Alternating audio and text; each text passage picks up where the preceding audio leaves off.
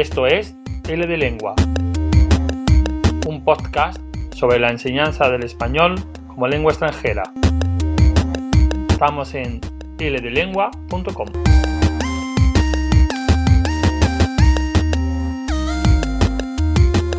Buenos días, buenas tardes, buenas noches, depende de la hora a la que nos estén escuchando. Esto es el de lengua, es el número 148. Yo soy Francisco Herrera y estoy grabando desde Click en Cádiz y al otro lado de Zoom tenemos hoy a María Méndez. Hola María. Hola, buenas tardes, buenos días, buenas noches. ¿Qué tal? Eh, yo creo que tú estás en, en Alicante en este momento, ¿verdad?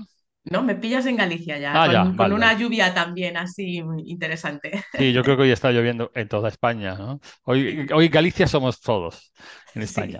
Eh, María Méndez es, bueno, es bastante- muy conocida en el sector de la enseñanza del español. Ella trata muchos temas diferentes y la habéis podido ver en seguro en muchos encuentros, habéis podido leer sus artículos, sus libros también muy interesantes sobre temas muy variados, pero está aquí hoy para hablarnos de un tema que es fundamental y que ella ha desarrollado su investigación de una manera muy relevante, que es la desmotivación. Eh, pero antes de empezar, de entrar, digamos, en el tema, me gustaría presentarla con, más detalle. María es licenciada en Filología Hispánica y doctora en Lengua Española por la Universidad de Vigo. Ha participado en múltiples proyectos de investigación, pero también tiene mucha experiencia como profesora de L, donde ha trabajado en universidades de Armenia, Rumanía, Ucrania, Japón, como veis, en contextos muy diferentes. Ahora mismo es profesora en la Universidad de Alacant, eh, forma parte del grupo de investigación de adquisición y enseñanza de segundas lenguas y lengu- lenguas extranjeras y sus intereses son sobre todo los factores afectivos y motivacionales. Por eso está hoy aquí para hablar con nosotros, ¿no? En 2019 ganó una beca postdoctoral para dirigir un proyecto para estudiar la desmotivación y la enseñanza del léxico en la Universidad Nacional de Irlanda, en Galway. Y en total ha impartido más de 60 conferencias y ha publicado más de 50 trabajos. Un montón de trabajo, ¿eh, María? Sí. Se nota que, que le has dedicado mucho tiempo a la investigación. Y como veis, pues es, ha, eh, eh, ha tratado mucho en, en varios de sus eh, eh, artículos las cuestiones de lo que se, ha- se, se llama desmotivación. Y antes justo de empezar la charla estábamos hablando de cómo, cómo enfocarlo hacia la parte positiva y llamarlo una lengua sobre motivación, pero estábamos los dos de acuerdo en que en realidad el gran problema no es la motivación, que es la parte positiva, sino la desmotivación. Así que, si te parece... Entramos directamente en materia y, y lo primero que te tengo que preguntar es, bueno, ¿qué sabemos realmente? ¿Qué nos dice la investigación sobre cómo se produce la desmotivación y, después veremos también cómo, cómo combatirla. Eh, mm, claro, a nosotros nos interesa en el lado de español, pero entiendo que por tus investigaciones eh, tampoco hay una gran cantidad de bibliografía y quizás sería también interesante saber lo que la bibliografía sobre estos aspectos en la enseñanza del inglés nos dice, ¿no? Pues sí, sí, la verdad es que como en muchas ocasiones, la verdad es que algunos de los temas que investigamos, pues primero llegan al inglés como lengua extranjera y después lo retomamos nosotros desde el español. Eh, que aún así, eh, digamos que sobre la desmotivación, tampoco es que haya, excepto en inglés, en otros idiomas, porque he buscado trabajos sobre el japonés como lengua extranjera, el árabe como lengua extranjera y hay muy poquita cosa publicada. Como decías, justamente muy bien dicho, salvo en inglés. Em, claro, sobre la motivación, como estás justo comentando, estábamos comentando que- cómo, llamamos al, podcast.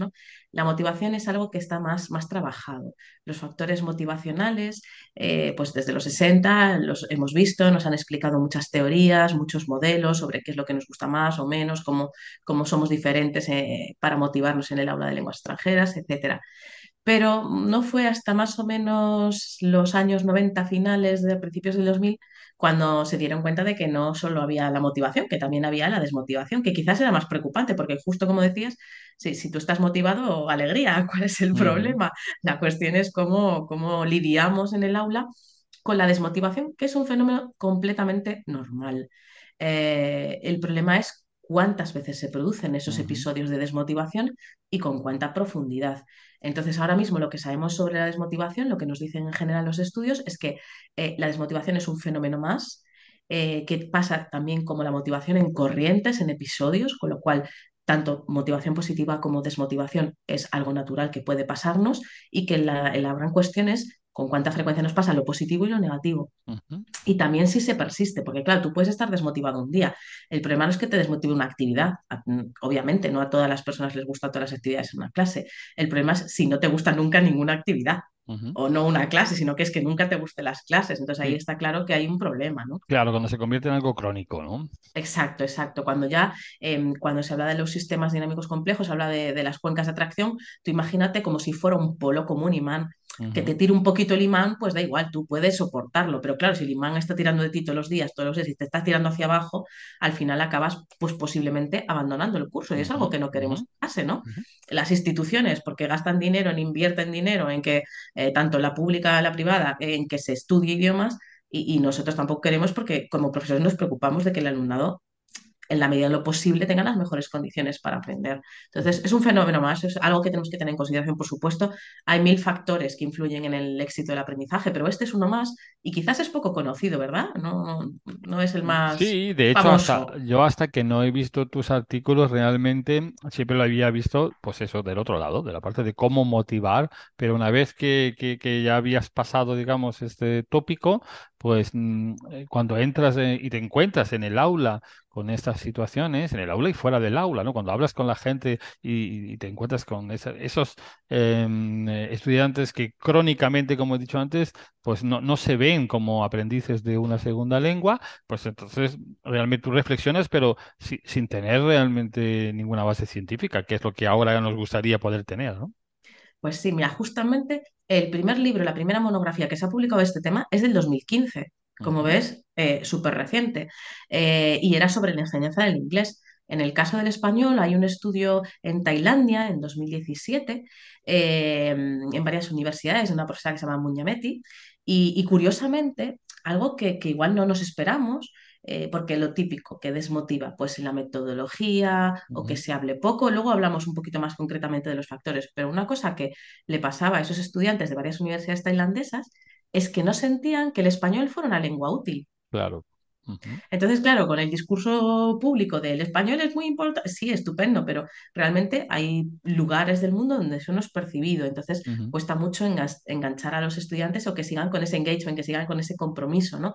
Porque a veces se matriculan en los cursos de español por, por cuestiones culturales o porque piensan que es una lengua fácil comparada con otras. Y claro, eso no pasa nada, porque al final todas las personas tiramos de esas intuiciones. La cuestión es cuando después llegan a lo que es la realidad de aprender una lengua, de cualquier lengua, que es un compromiso a largo plazo, ¿no? Y entonces les desmotiva cualquier tipo de estas cosas. Y curiosamente, ¿no? Que siempre se dice que el discurso público es como decíamos, que el español es una lengua súper importante, pero por ejemplo los estudiantes en Tailandia se desmotivan porque piensan que no les va a servir para nada, que es curioso, ¿no? Claro, claro, hay contextos en los que eso, bueno, esa situación es, es lógica, es normal, ¿no? Muy bien. Nosotros estamos acostumbrados hablar de motivación siempre en relación con los aspectos cognitivos y, con los afectivos, lógicamente, con todo el proceso de enseñanza y aprendizaje. Sin embargo, esto, esto ha cambiado a lo largo del tiempo, ¿no? Ahora, por ejemplo, tú misma lo has citado hace un momento, se habla de sistemas dinámicos complejos para entender cómo funciona la motivación. ¿En qué consisten estos, estos sistemas, ¿no? Pues eh, es un modelo que nos ayuda a explicar mejor eh, ciertos fenómenos, porque como decía antes, ¿no? Eh, la motivación en los años 60 se decía, o te motivas así o te motivas así. luego se empezó a decir que era multifactorial, pero aún así era como muy monolítico y como todo muy dependiente de un factor o de un par de factores. Y, a veces nos pasaba ¿no? al profesorado que pensábamos, jolines, pero si yo estoy haciendo todo lo que dicen que tengo que hacer, ¿qué es lo que pasa? ¿Qué, ¿Por qué no está funcionando? Y, la cuestión es cuando hacemos, es practicismo, ¿no? pero a veces hacemos un reduccionismo y no entendemos que lo que pasa en el aula es un sistema. Cada grupo, cada curso que empezamos es un sistema, se conforma un sistema, es un sistema de personas, de circunstancias y demás. Por eso a veces Seguro que te ha pasado también decir, ay, esta actividad el año pasado me triunfó muchísimo y este año no ha servido para nada, ha sido un horror. ¿Por qué? Porque no son las mismas personas, no son las mismas circunstancias, no son las mismas experiencias vitales. Y por eso se empezó a acuñar este, este modelo, este marco de, investigación de los sistemas dinámicos complejos. Entonces ya entendemos por qué se llama sistema. Se llama dinámico porque es abierto, es decir, hay una serie de elementos, pero esos elementos pueden cambiar ¿De acuerdo? Entonces, em, ¿a qué me refiero con elementos en el aula? Pues mira, el horario de las clases es un elemento que influye. El profesorado, el alumnado, la relación entre el grupo, el manual que se usa, la metodología, eh, la localización de la escuela, o sea, mm, el tipo de actividades, la, autoestima del alumnado. Todo eso, o sea, el tipo de alumnado que tenemos, todo eso son como nódulos que están relacionados entre sí. Entonces, emergen en ese, esas relaciones, emergen en ese contexto dado. Por eso es un sistema dinámico complejo, porque cambia, porque es abierto. Nos ha pasado alguna vez que tenemos un grupo fantástico, llega un alumno nuevo después de tres semanas y se rompe todo, ¿no? Hmm. Se, crea una hmm. tensión hasta que todo vuelve a fluir y es esa idea, ¿no? A mí me gusta, mm, no sé si, ayudará, eh, pero la idea de los móviles de madera, ¿sabes? Que están todas las piezas colgando. Y que tocas una y se mueven todas. pues es, puede ser una forma así metafórica de entender lo que es un sistema dinámico complejo, ¿no? Todos están interactuando y hay que manejar eso con, con, maestría para que ese sistema funcione adecuadamente. ¿Qué pasa? Que, que, que a veces no funciona adecuadamente. Hay disfunciones y, es natural, pero hay que saber cuáles son para poder atajarlas. Mm. Yo estaba pensando cuando estabas comentando que, bueno, que por ejemplo, ah, tienes una actividad que te funciona muy bien con un grupo y lo haces seis meses más tarde con el mismo nivel, la misma actividad, pero el grupo eh, es distinto y por eso los resultados pueden ser muy, muy, muy diferentes. En el caso, por ejemplo, en el que en el contexto en el que trabajamos nosotros, que es en inmersión, donde eh, son clases intensivas, los grupos se mueven continuamente, como tú estás diciendo, de una semana a otra puede entrar un elemento diferente, una un nuevo estudiante puede que incluso le cueste más, que se, como has dicho, puede ser negativo, pero también puede ser positivo, porque nosotros, yo he visto casos de alumnos que son, intervienen más, cohesionan el grupo, animan a los compañeros y también hacen, hacen, tienen ese efecto positivo, ¿no?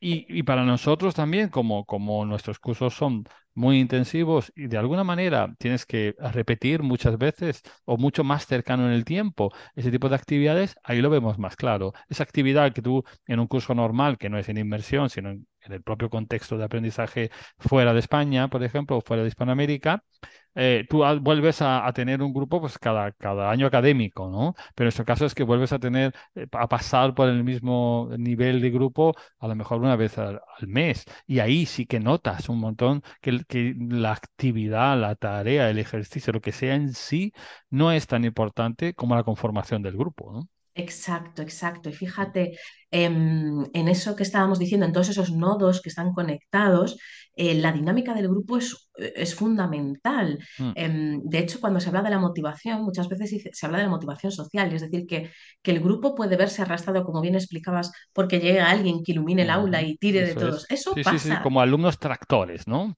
Sí, sí, exactamente. Esos alumnos existen mm, y damos gracias porque existan, ¿no? Mm. El problema es que a veces pues, nos encontramos con lo contrario, ¿no? También mm. es muy difícil manejar. Hay que encontrar ese equilibrio eh, en las clases. Entonces, em, justo estabas mencionando eso y la dinámica de grupos es, es, es fundamental trabajarla desde el primer día para evitar que haya esas rencillas, esas tensiones, esas mm. vergüenzas, etc. Sí, desconfianza o cuando hay alumnos que acaparan la atención, acaparan el tiempo no se de participación. Nunca. Exacto, exacto. Y bueno, está claro que frente a la motivación nos encontramos con este problema, con la desmotivación. Y claro, la pregunta principal es, pues, ¿cuáles son los factores principales que, que la producen? Y claro, espero que también nos digas o que nos des por lo menos algunas recetas, que nos algunas pistas para ver de qué manera podemos darle respuesta a esos factores que la producen. ¿no? Vale, vaya por delante esto como los anuncios de los medicamentos. Esto es un, tómeselo con precaución y mire las instrucciones, ¿no? Porque, porque, claro, las reflexiones que vamos a hacer son muy contextuales. Eh, entonces, cosas que pasan, por ejemplo, que acabamos de decir en Tailandia, no pasan en otras circunstancias, en otros contextos educativos pero voy a intentar hacer un resumen global de, los factores desmotivadores más consistentes, es decir, que, he podido consultar en investigaciones, pues cuando he hecho mis trabajos he leído, ya te digo, trabajos, investigaciones sobre el inglés lengua extranjera, el japonés lengua extranjera, el árabe lengua extranjera, em, y claro, eh, podemos ver ciertas tendencias, ¿de acuerdo? Cosas que son sistemáticas, pero bueno, porque forman parte de la enseñanza, con lo cual esas siempre están, ¿no? Eh, pues, por ejemplo, podríamos hablar del profesorado. ¿Sabías que en casi todos los estudios el primer factor desmotivador el que más desmotiva es el profesorado. Sí, me lo imaginaba. Sí, ¿no? Parece, parece una obviedad, pero es verdad que, que, que somos, aunque digamos que somos facilitadores, que nos borremos del aula, que al final seguimos siendo un, eh, un, un polo de atracción. Nuestra forma de actuar, nuestro ímpetu, nuestro interés, nuestra, nuestra, se desprende, ¿no? Y, emanamos eh, ilusión o, o ganas, ¿no? Y, y en los estudios diferentes eh, que se pueden encontrar, pues por ejemplo, el profesorado desmotiva porque no presta atención al alumnado o, o porque el, alumnado siente que no le prestan la suficiente atención, que igual le da atención, pero no la, no la, su- la percibida, ¿no? como suficiente. Em, porque no sabe contestar a las preguntas. Y esto a veces se puede pasar porque vamos como motos con muchísimas clases y como que no nos paramos a reflexionar exactamente qué tipo de preguntas nos pueden hacer, sobre todo cuando tenemos menos experiencia, quizás, ¿no? Eh, que luego con las tablas a veces salimos del paso, pero, pero es una cosa que, que se suele criticar, ¿no? También que hay cierta discordancia entre la forma de enseñar del profesorado y la forma en la que le gustaría aprender al alumnado. No creo que sea tanto la responsabilidad del profesorado, que a veces sí, sino el sistema, ¿no? Que, que a veces se, se enseña para un examen, para probar X cosa, ¿no? Entonces, claro, el profesorado tiende a utilizar em, estrategias o temas o, o tipos de actividades que suelen aparecer en ese tipo de exámenes, ¿no? Sobre todo cuando hablamos de secundaria y de los exámenes que hay en diferentes países, ¿no? Eh, eh, como la Matura y todas estas cosas, la, EBAU en España y demás, pues lo que hay en otros lugares, donde, en otros países donde sí se examina el español como lengua extranjera. Em, el profesorado es un gran núcleo, positivo y negativo, puede tener ese doble efecto, ¿no? Eh, otra cosa que desmotiva mucho, por ejemplo, son, es la metodología eh, al alumnado en todos, es curioso, ¿verdad? Pero en casi todos los países donde he leído trabajos de, que van desde Marruecos hasta Turquía, pasando por Pakistán, Indonesia, o lo que te puedas imaginar, eh, al alumnado quiere siempre hablar más. No sé si, si es que todo se habla poco, porque probablemente haya diferentes porcentajes, pero estamos en una, mm, en una sociedad en la que ahora mismo aprendemos idiomas en general eh, para hablarlos. No hablo de traductores que lo hacen para obtener una profesión, ¿eh? no, no, hablo del español académico, sino en general, el público general aprende idiomas eh, para, para, ser capaz de desenvolverse en conversaciones. Y les gusta mucho tener esa sensación, porque también les redunda su autoestima, eh, de poder comunicarse y estar hablando mucho. Y esto también sale en, eh, en trabajos en países que estereotípicamente podríamos pensar que no. Por ejemplo, Japón o China, que siempre se dice, no, el alumnado es más callado. No exactamente, es que es callado en según qué condiciones. Por ejemplo, eso también es otro factor desmotivador, ¿no? Que, que el profesorado use o pida una serie de, de, de, formas de interactuar que no sean las a las que están acostumbrados. Sabemos que, por ejemplo, en las, en las culturas que beben de Confucio, el grupo es muy importante. Entonces, no vas a hablar antes que tus compañeros para no sobresalir. Por ejemplo, los grandes grupos, las puestas en eh, común de grandes grupos, pues según qué países asiáticos, pues no funcionan tan bien, ¿no? Les gusta más trabajar en grupetes pequeños y luego ya sí, cuando todo el mundo está bien organizado, igual en gran grupo. Entonces, esas discordancias también de, tipo de actividades. Pero mmm, en general es eso. También es verdad que es muy curioso, eh, perdóname que, que, apunte una cosa más, eh, que el inglés siempre pensamos que es una lengua que se valora muchísimo y, y, por ejemplo, en Irán, que es un país que tiene esta trayectoria histórica de, eh, iba a decir amor-odio, más bien últimamente odio con Estados Unidos, muchos estudiantes piensan que el inglés no sirve para nada porque lo identifican de una manera muy negativa con la comunidad donde, o parte de la comunidad o una comunidad donde se habla esa lengua, ¿no? Entonces, quiero que entendamos que, la desmotivación es multifactorial y muy compleja que depende de cada contexto. Podemos analizar, y de hecho eh, podría resumirlos, ¿no? Como estoy apuntando, pero mmm, puede surgir de muchos factores. En un trabajo que yo hice hace, de investigación hace un par de años, eh, era curioso, porque de todos los elementos que estamos diciendo, el que parecía que si tú cambias va a tener consecuencias positivas más rápidas son los tipos de actividades. Por, o sea, podría llamarnos la atención, podría ser que cambies el manual o, o, que cambie el profesorado, ¿no? Como eso es más complicado, si el, alguien nos está escuchando y tiene un grupete que está un poco así plof eh, y quiere hacer una intervención rápida, eh, no va a ser rápido, que probablemente también tenga que hacer gestión de grupo e intervención sobre el grupo, pero los resultados sobre eso va a tardar más en percibirlos. Pero los cambios en las actividades, y, y fue de varios países donde trabajé, eh, se veía inmediatamente las actividades, en el tipo de actividades, cambiar, como estábamos diciendo, que fueran más activas, que hablaran más, que pudieran tener opción para elegir, pequeñas eh, estrategias, como decías antes, ¿nos darás estrategias? Sí. Eh, pues esas pequeñitas estrategias mm, son capaces de reconducir en cierta parte alguno de esos episodios de desmotivación. Muy bien, pues yo creo que nos ha quedado muy claro y claro, eh, lógicamente eh, entiendo que no puedes dar unas soluciones a una mm, cuestión, a cuestiones tan complejas, no hay soluciones simples, sino que se tienen que adaptar al contexto, al momento, a la situación en cada caso. Eh, cuando se revisa la, la- la bibliografía, los artículos que has publicado tú, vemos que no solamente hablamos de motivación versus desmotivación, hay otros conceptos también relacionados y que me parecen muy interesantes y, me gustaría que, que nos los que aclarara los términos, de dónde empieza uno y dónde termina otro, ¿no? Hablas de amotivación, por supuesto también de remotivación, de resiliencia. ¿Qué son cada uno de ellos y cómo se relacionan entre sí? Pues sí, mira, cuando estábamos ah, empezamos, ¿no? diciendo el fenómeno más conocido es la motivación, pero comenzamos a reflexionar un poquito ahora sobre la desmotivación, pero algo sobre lo que nos perdemos mucho es la amotivación. Es algo de lo que se quejan constantemente los profesores de idiomas en secundaria, por ejemplo. Y es que hay gente que directamente no le interesa. No es que haya estado interesado y haya perdido el interés, no, no, es que está obligado. Y esas personas que están obligadas por el sistema, por sus padres, por lo que sea, eh, no están motivadas. Entonces están amotivadas. Es el fenómeno de la amotivación. Y las estrategias de intervención para esas personas tienen que ser muy diferentes que para, por ejemplo, personas adultas que han decidido matricularse en un curso, eh, que estaban con esa motivación ejecutiva de iniciar, ¿no? Pero que después pues, van flojeando por diferentes, racion- por diferentes razones. Están desmotivadas. Entonces vemos que eh, son dos perfiles diferentes y van a requerir dos tipos de estrategias diferentes. Eh, me preguntabas también por la remotivación. Pues eh, voy a ponerte un ejemplo muy curioso. Yo ahora estoy haciendo un curso de francés, eh, francés inicial, y, y había estudiado francés inicial hace unos años, pero claro, me había olvidado de todo. Y he empezado a hacer las clases y, y- y eso son un desastre. Lo, lo estoy viendo como una experiencia casi, ¿sabes?, etnográfica o algo así para ver qué es todo lo que puede funcionar mal en un aula y funciona mal. Porque somos cuatro en clase y la profesora no sabe los nombres.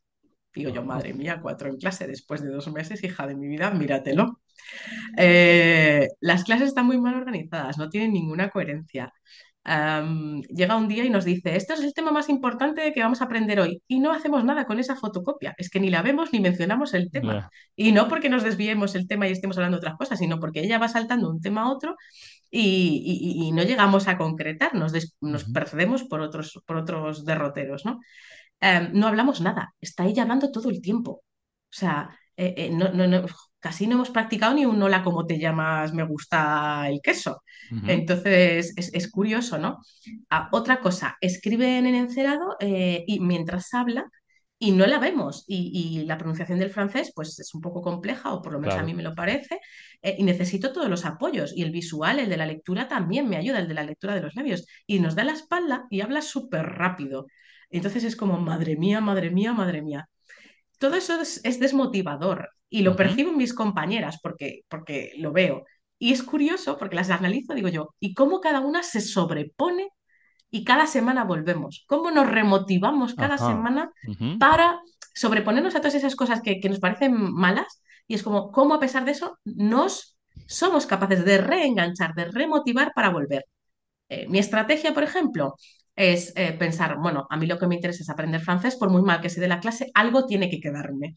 Entonces tengo ese mantra, ¿de acuerdo? Entonces es interesante saber qué estrategias o qué mantras, por decirlo de alguna manera, tienen nuestros estudiantes, porque si hay alguno que podemos entrenar o a través del discurso del profesorado podemos verbalizar para que, para que les ayude, eh, quizás consideremos que el alumnado se frustre menos. Pues, por ejemplo, mmm, si hay alguien que no le gusta una actividad o algo, podemos decir, no os preocupéis, si no te gusta esta actividad, no te preocupes absolutamente para nada. Mm, es normal, no a todos nos tiene que gustar los mismos temas. Hoy puedes tomártelo más tranquilamente y pero el próximo día prométeme que lo vas a hacer a tope. Sí, sí, venga, va, trato hecho. No sé, hay que buscar las estrategias que cada uno use.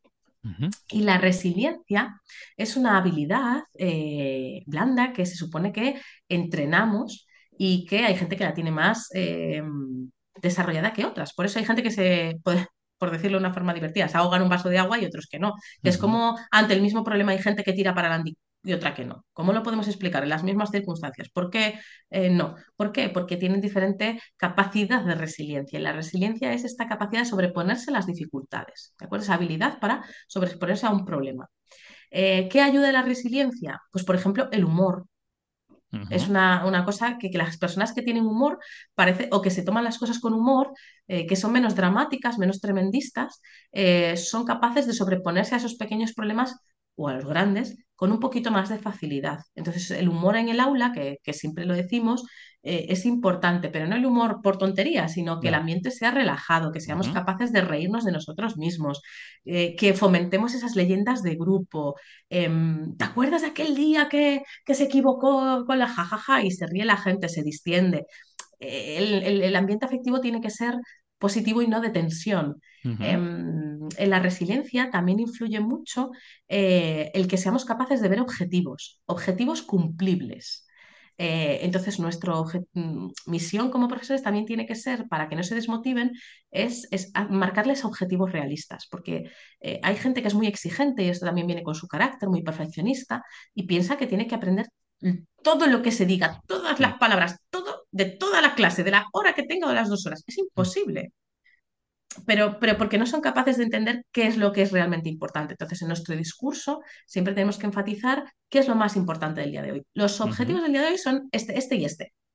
Al acabar la clase dices, ¿lo hemos cumplido? Sí, sí, sí, fantástico, sois geniales porque si no, la gente se va a veces con sensación de no he hecho nada, no he aprendido nada, se desmotiva y no tiene herramientas para remotivarse, tiene una habilidad de resiliencia muy, muy baja, entonces poquito a poco se van desmotivando, se les va bajando las ganas de aprender y puede ser que abandonen los cursos, cosa que como decíamos no queremos. Claro. Pues ya has adelantado mucho de lo que te iba a preguntar ahora, pero creo que podemos hacer ahora como una especie de resumen, ¿no? Es decir, que nos des algunos consejos para evitar la desmotivación. No tanto para reaccionar una vez que ya se ha dado, sino para que previamente, cuando estamos todavía en un momento en el que no ha aparecido o apenas se nota, eh, de qué manera evitarla, evitar la desmotivación y, por supuesto, también algunas estrategias para animar a esa remotivación que estabas comentando, a esa, a esa resistencia, resiliencia que, que ofrece el estudiante que no quiere caer en la desmotivación total, ¿no? Exacto, pues vamos a ver. Puedo dar una serie de consejos y cada quien que coja el que se aplique mejor, porque igual no todos los profes que nos escuchen eh, ven viable alguna de estas eh, sugerencias, ¿de acuerdo? Entonces, cada quien eh, que, coja lo que, lo que se adapte. Es verdad que cuantos más hacemos, más, mm, más números de la lotería estamos comprando, ¿de acuerdo? Porque puede ser que alguno funcione, alguna estrategia funcione para un grupito de alumnos y a otro no. Entonces, como que hay que atacar por varios frentes. Em, empiezo en orden. Siempre recomiendo que el primer día de clase, ese primer día de clase en el que nos presentamos, hacemos el tipo, juego, tipo juego de la pelota o de cualquier otra estrategia que se use para presentar los nombres, les preguntamos los cumpleaños, a veces rellenan hasta una ficha. Eh, mm, siempre invito, siempre que, sea posible, claro, a que haya una pequeña actividad de lo que ellos piensan que es aprender idiomas, eh, qué expectativas tienen sobre cómo se aprende bien idiomas, y esto puede ser anónimo porque hay veces que les da vergüenza. Entonces podemos ponerles un texto de lectura o incluso un vídeo que suele ser más dinámico, eh, donde haya gente que diga, pues a mí me gusta o lo que más me, resulta más difícil es, y que sobre ello debatan en pequeños grupos y que te den un listado de cosas que les parecen más difíciles, más fáciles de aprender idiomas. Porque empezamos esa terapia de grupo, eso que estamos diciendo, como...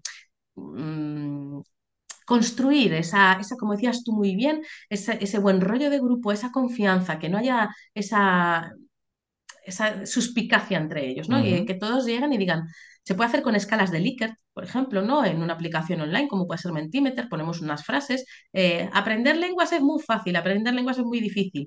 Em, lo más difícil de aprender las lenguas es la fonética o lo que sea, la pronunciación, lo que, lo que nosotros pensemos por intuición, para poder iniciar un debate. Además, si hacemos eso, si ya están hablando, si hacen una comprensión con un vídeo, ya estamos aprendiendo, ¿no?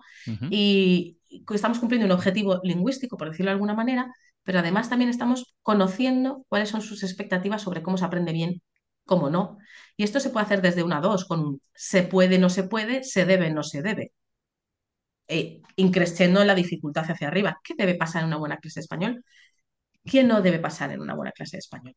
También es interesante y puede ser un texto escrito, algo que tampoco producimos demasiado, que te digan cuál ha sido su mejor experiencia y su peor experiencia en una clase de idiomas. y eso te, lo y tú te lo llevas para tu casa. Eso que no tengan por qué decirlo en público. Si alguien quiere compartirlo, que lo haga. Pero ahí entran cosas más íntimas. Que hagan la reflexión en sí misma ya es, es, todo un... Eh, Exacto. como una base. Y si se puede poner en común, pues ya estás como creando más confianza en el grupo, ¿no?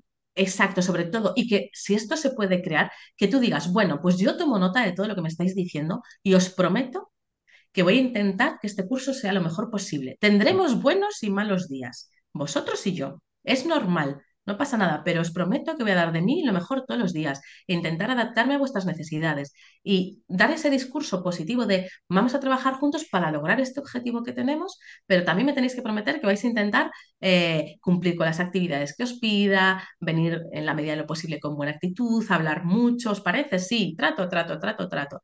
Porque eso que decíamos de la gestión de grupo tiene que ir desde el primer día. ¿Por qué? Porque hay muchos, muchos eh, artículos que te dicen que se desmotivan porque no ven que aprenden.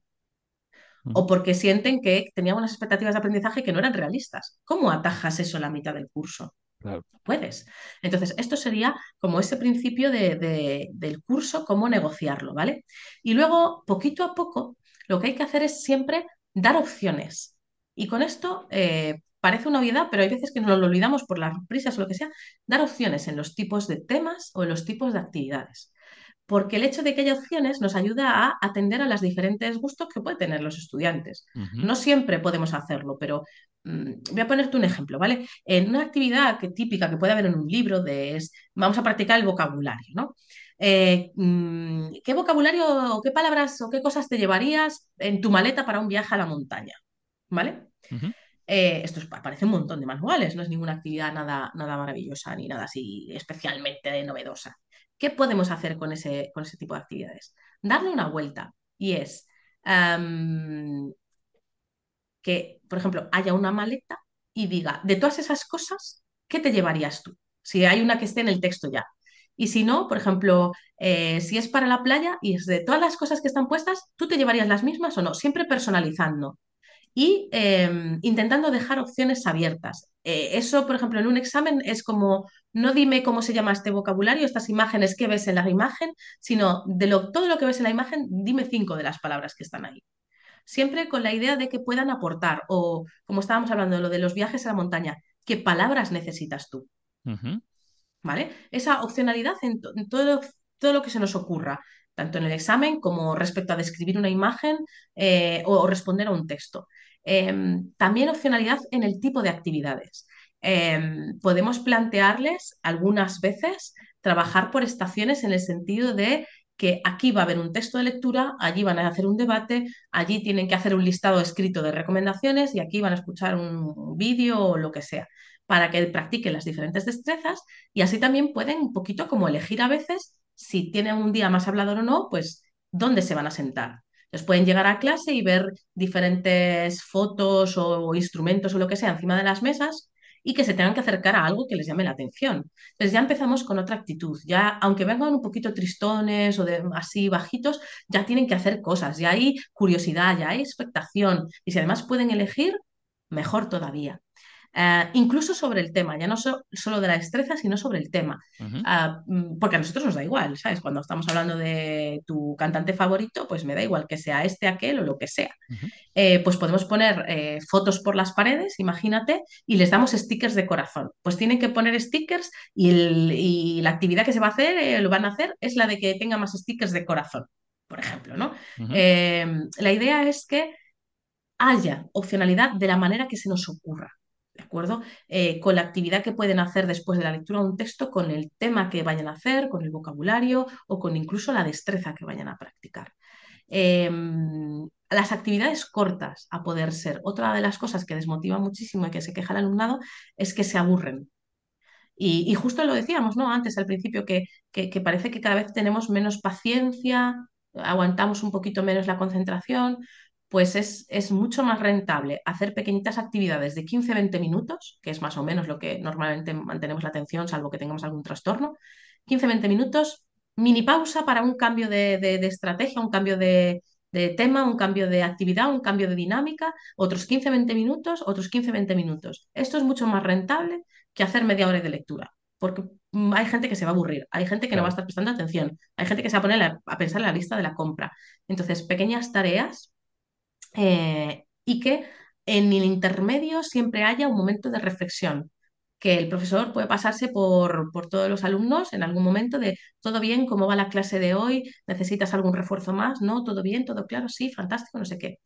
Otra estrategia que podemos hacer para evitar la desmotivación es que cuando pedimos después de estas actividades la puesta en común, que no hagamos atracos. Porque hay veces que hacemos atracos. Vamos a corregir ejercicio 3. Y, claro, a ti te preguntan y me preguntan a mí y, a la, la, tercera persona igual no ha llegado a, a hacer la tercera frase porque no le ha dado tiempo. Porque, porque no, a veces son cinco frases las que hay que contestar y no hemos llegado ahí, ¿no? Pongamos, pongamos por ejemplo. Entonces, es un poco atraco, es mucho más eh, respetuoso decirte, tú vas a hacer la, la, primera, tú la segunda y tú la tercera. ¿Por qué? Porque centran sus recursos, sus esfuerzos en la primera, la segunda o la tercera, y, y, y, lo que queremos es que aprendan, no pillarles. Entonces, cuando vayamos a hacer las preguntas de las respuestas, es, vale, em, Francisco, a ti te tocaba la, la, primera, dímela, ¿me cuentas? Sí, fantástico, lo has hecho genial, porque además ha gastado todo su tiempo en esa frase. Y además, como las has repartido, incluso puedes ir explicándoles a cada uno la que van a hacer y dándoles refuerzo, claro, cambiando claro. a los estudiantes cada vez, ¿no? Pero eso hace que cuando vayan a contestar nadie se sienta desmotivado porque tiene vergüenza, tiene ansiedad, tiene tensión, tiene miedo a equivocarse, a perder su cara pública, etcétera, ¿no? Porque sabe que va a triunfar. Entonces, como ves, son pequeñitas cosas, uh -huh. pequeñitas, eh, eh, pequeñitas eh, formas de trabajar que van poquito a poco sumando como moneditas, ¿no? Hasta, hasta ganar el bingo. Eh, al acabar la clase, lo que estábamos diciendo, al acabar la clase siempre tiene que haber cinco minutillos donde digamos, esto es todo lo que hemos aprendido hoy. Un resumen entre todos. ¿Qué recordamos? Esto. Vale. Pero lo que yo quiero que aprendáis y recordéis que sí o sí o sí, que es fantástico que recordemos todo este vocabulario. Pero mmm, las que son más importantes son estas cinco y el resto son de regalo. Si las aprendéis, fantástico. ¿Pero por qué? Porque hay gente que, se, que tiene un locus de control muy, muy exigente y siempre piensan que tienen la culpa de todo y que si no aprenden es porque es su culpa y son tremendamente perfeccionistas y se desmotivan mucho cuando sienten que están... Eh, que pierden el control sobre el aprendizaje. Entonces hay que dejarles muy claro qué es lo que tienen que recordar y dónde tienen que gastar su esfuerzo cognitivo. Estas pequeñas estrategias hacen que todo el mundo sienta que aprende todos los días algo, porque otra cosa que desmotiva mucho es que sientan que no avanzan, que salen de una clase y que no ha servido para nada. Y no es porque probablemente no haya servido, sino porque hay que dedicarle esos dos, tres, cinco minutos al final a resumir, a que la gente pregunte dudas, a regalarles actividades extra. Y dice, bueno, si alguien tiene alguna duda sobre este tema o quiere leer más sobre esta cosa que hemos hablado hoy o quiere ver otro vídeo, tengo una actividad maravillosa que os voy a regalar. ¿Quién quiere esta? ¿Cómo no vais a querer esta actividad? Por Dios. Uh -huh. ¿no? Claro. Eh, uh -huh. Entonces son pequeñas, pequeñas uh, formas de trabajar que podemos ir implementando y cuantas más hagamos, vamos a conseguir que se desmotiven menos. -huh. ¿De acuerdo? Entonces, eh, por decir algunas, ¿vale? Muy bien, pues yo creo que ha sido un, un, un, listado muy bueno. Además, yo pienso que no es tan importante que, que, que tengamos eh, eh, decisiones específicas que podamos utilizar, sino que entendamos el contexto, que entendamos también cuál es el papel del profesor, en este caso, de facilitador, de, de, de, de anima, animador, que suena un poco raro lo de animador, ¿no? Pero de, de estar ahí apoyando realmente. Pero, pero, no, lo dices muy bien, lo de animador, porque fíjate, una de las cosas que, que no controlamos y que no dependen de nosotros es eso, lo que estoy diciendo muchas veces, el carácter mm. el nivel de autoestima. Mm -hmm. eh, por ejemplo, eh, hay desmotivación. Eh, te voy a dar unos datos curiosos. Se desmotivan más los hombres que las mujeres si las explicaciones son solo verbales. A los hombres les gusta, son en algunos campos, acuérdate, ¿no? De en algunos países, sí, en algunos claro, claro.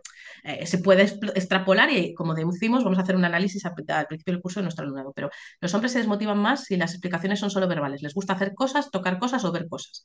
Y a las mujeres, por ejemplo, parece ser que no les molesta tanto. Eh, a las personas de nivel más bajo les desmotiva muchísimo sentirse como sobrepasado todo el rato, uh -huh. como que de todo el rato es demasiado, que todo el rato es demasiado. Pues hay que intentar, como decía, eh, ayudarles a ver que todo tiene un coto, acotar y que, que, que se, se, relajen porque eso solo tienen que conseguir cinco objetivos al día uh -huh. y ya son un montón. Entonces, eh, lo que estamos diciendo, eh, incluso personas con autoestima baja, que les da muchísima vergüenza y siempre piensan que lo van a hacer mal por eso estamos diciendo lo de darles la oportunidad de hacerlo bien. Eh, no solo es actividad o metodología, como tú bien decías, a veces es que tenemos que animar y conocer la parte afectiva eh, de los estudiantes. Entonces, como tú bien dices, no podemos dar las estrategias para todo esto que estamos comentando, que son mil y ciento mm, opciones que pueden ocurrir, sino que reflexionemos sobre ellos y que intentemos mm, leer, escuchar el podcast de hoy, ¿no? Y ir formándonos un poquito en este tema. Y yo creo que también muchas veces eh, algo tan simple que puede parecer como, como una, solución demasiado fácil, pero es ser empático y, entender en qué momento se encuentra cada uno de nuestros estudiantes y que siempre hay algo que podemos hacer para echarles una mano, ¿no? Sí, sí, sí. Además la empatía em, que cuando hay muchas veces que la gente dice, bueno, eso lo eres o no lo eres. Yo, no, madre mía, no. Eso se trabaja, ¿no? Claro, se trabaja, porque es que si no apaga y vámonos. Porque cuando hacemos ese tipo de afirmaciones es tanto como decir que hay gente que vale para una cosa y gente que no vale para una cosa, ¿no? Mm, es mm. muy fácil excusarse en eso, ¿no? Em, es verdad que hay gente que lo tiene más de fábrica por alguna razón, pero también se pueden hacer actividades, ¿no? Como ponte los zapatos de otra persona. ¿Cómo te mm, sentirías mm. tú si estuvieras en esa situación? Entonces, siempre viene bien, como tú muy, bien explicabas, ponernos en el y si yo fuera estudiante y tuviera un día horroroso, me gustaría que mi profesora estuviera haciendo esto. Por eso yo, muchas veces recuerdo una conversación con un compañero del sector que decía, yo creo que los mejores profesores son los que son malos o han sido malos estudiantes de lenguas porque saben lo que está pasando. El que es un buen estudiante de lenguas y de alguna manera tiene esa facilidad, no, no, puede tener tanta empatía porque dice, pero si esto es fácil, si esto lo, lo, aprendes muy rápido. Sin embargo, el que tiene esa dificultad o se, bueno, o considera que tiene esa dificultad, pues le, le va a dedicar más tiempo, más paciencia, entiende mejor esa posición, ¿no? sobre, mira, justo acabas de decir una frase clave. Muchos estudiantes con autoestima baja dicen que les molesta mucho que digan que las cosas son fáciles. Claro, claro. Porque claro, te estoy diciendo, esto es fácil, esto es fácil, y tú no lo entiendes, claro, te pillas un bajón. Entonces hay que intentar que a veces queremos ser, eh, no sé, Mr. Wonderfully, no, no, las cosas a veces son difíciles y lleva tiempo. Entonces, un discurso realista de no os preocupéis, si no lo entendéis, no pasa absolutamente nada. Es normal y yo tengo que ganarme mi sueldo. Pues Necesitamos, hay que explicar esto tres veces y lo explicaremos la semana que viene y dentro de un mes. Es normal, no os preocupéis. Eh, quiero decir, no, no, no vender las cosas siempre como para que parezca todo fácil, porque es verdad que hay gente a la que no se lo va a resultar. Hmm, Entonces, esa gente se frustra, claro, pues, lógicamente. Si te parece un poco, para cerrar ya la charla, pues me gustaría que nos dejaras algunas pistas para saber más sobre este tema. Por supuesto, los artículos que tú has publicado, que vamos a poner en los enlaces, pero también otros estudios, proyectos de investigación, entradas de blog o, lo, que, lo que tú consideres que puede ser interesante para seguir tirando de este hilo. Vale. Em, en primer lugar, claro, nos, probablemente nos está escuchando gente que sea eh, profesor de idiomas, pero no tiene por qué ser de español. Probablemente sean de español, pero no tiene por qué. Como decía, lo principal sería buscar eh, trabajos que tengan que ver con la lengua que enseñamos. Ya te digo, hay un par de ellos sobre japonés lengua extranjera, unos cuantos sobre árabe lengua extranjera. Eh, empieza a haber alguno de francés lengua extranjera, pero es un tema muy novedoso. Con lo cual, probablemente empecemos por leer irremediablemente cosas en inglés. Con lo cual, lo que podemos hacer, aunque seamos profesores de español, es leernos los trabajos de inglés lengua extranjera, pero en el país X en el que trabajemos. Que claro, el perfil del alumnado puede ser más eh, comparable, ¿no? Si alguien de repente tiene mucho, mucho interés y quiere leer un libro sobre esto, como decía antes, el único libro que hay publicado sobre este tema es el de Kikuchi, que es eh, Insights from the Motivation eh, from Japan, eh, como, mm, como, diríamos, cosas internas de, de, esos acercamientos internos a la desmotivación desde Japón, porque es un país donde se trabaja muchísimo. Hay muchos estudios sobre desmotivación, por lo que decíamos antes, ¿no? Siempre se le otorga al alumnado un papel muy pasivo y no es tanto que el alumnado tenga un papel muy pasivo, sino que eh, porque quieran, sino porque no les dejan. ¿vale? Porque la, metodología, porque lo que se espera que hagan en sus exámenes de secundaria y demás, que este libro habla de secundaria, es que, rellenen huecos gramaticales. Claro, pues hijo, si, si, tú no es lo que esperas, pues te desmotivas. ¿no?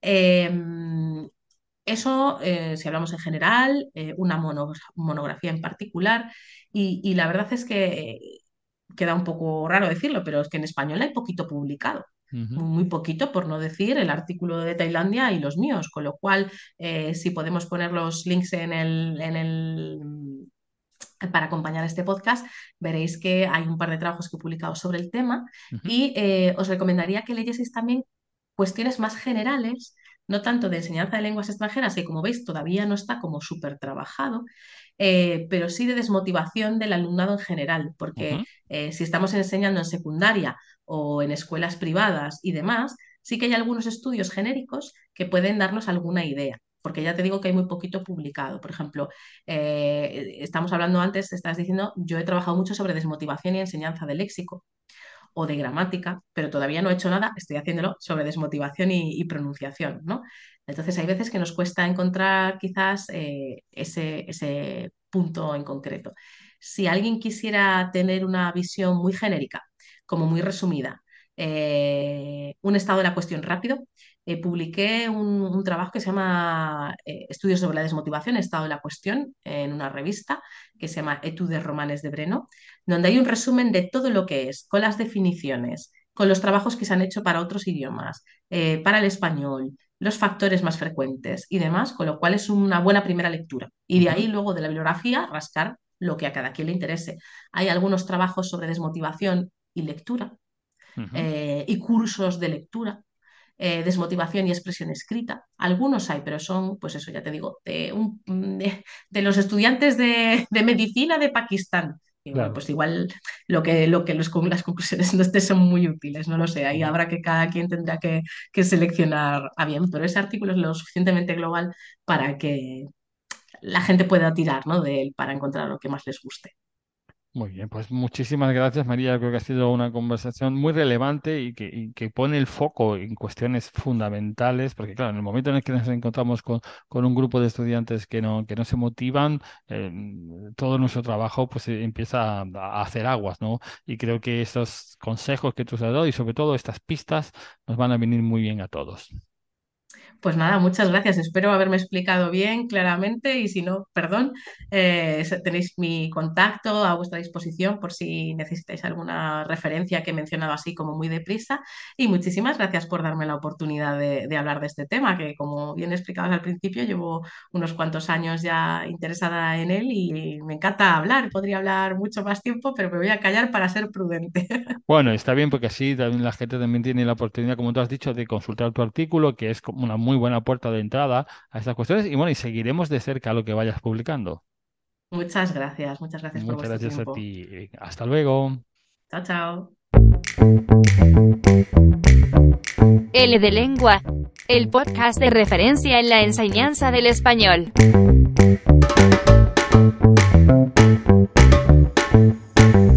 Charlas con especialistas en el sector L que nos hablan sobre todos los aspectos que debes tener en cuenta en tu clase de español.